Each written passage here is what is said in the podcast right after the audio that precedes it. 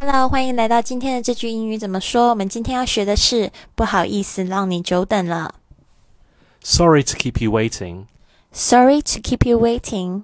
Sorry to keep you waiting. 这个 keep 后面呢加了这个 wait，后面记得要加 ing，就是持续的让你等。那类似的说法也有 Thanks for waiting. Thanks for waiting，谢谢你等我。Thanks for waiting. Thank you for being patient. Thank you for being patient. Thank you for being patient. 谢谢你这么有耐心。这个 patient, p a t i e n t, patient 就是耐心的意思。